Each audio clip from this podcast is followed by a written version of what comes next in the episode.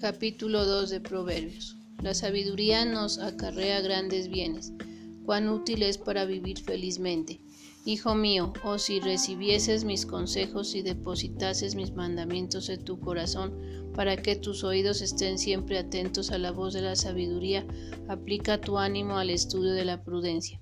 Que si tú invocas la sabiduría y se aficiona tu corazón a la prudencia, si la buscas con el ardor con que se buscan las riquezas y la procuras desenterrar como se hace con un tesoro, entonces aprenderás el temor del Señor y alcanzarás el conocimiento de Dios, pues el Señor es quien da la sabiduría y de su boca sale la discreción y la ciencia.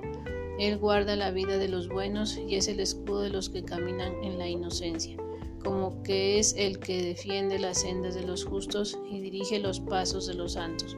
Entonces entenderás tú la justicia, la rectitud y la equidad todos los buenos caminos. Si entrare la sabiduría en tu corazón y se complaciere tu alma en la ciencia, el buen consejo será tu salvaguardia y la prudencia te conservará, librándote de todo mal camino y de los hombres de lengua perversa, de aquellos que abandonan la senda recta y andan por veredas tenebrosas, que se gozan en el mal que han hecho y hacen gala de su maldad, cuyos caminos son torcidos e infames, todos sus pasos. Asimismo la sabiduría te librará de mujer ajena o adúltera, y de la extraña que usa de palabras melosas, y que abandona al esposo que la guió en su juventud, y se olvida del contrato hecho en nombre de su Dios, por lo que su casa camina a la ruina y se dirige en sus pasos hacia el infierno.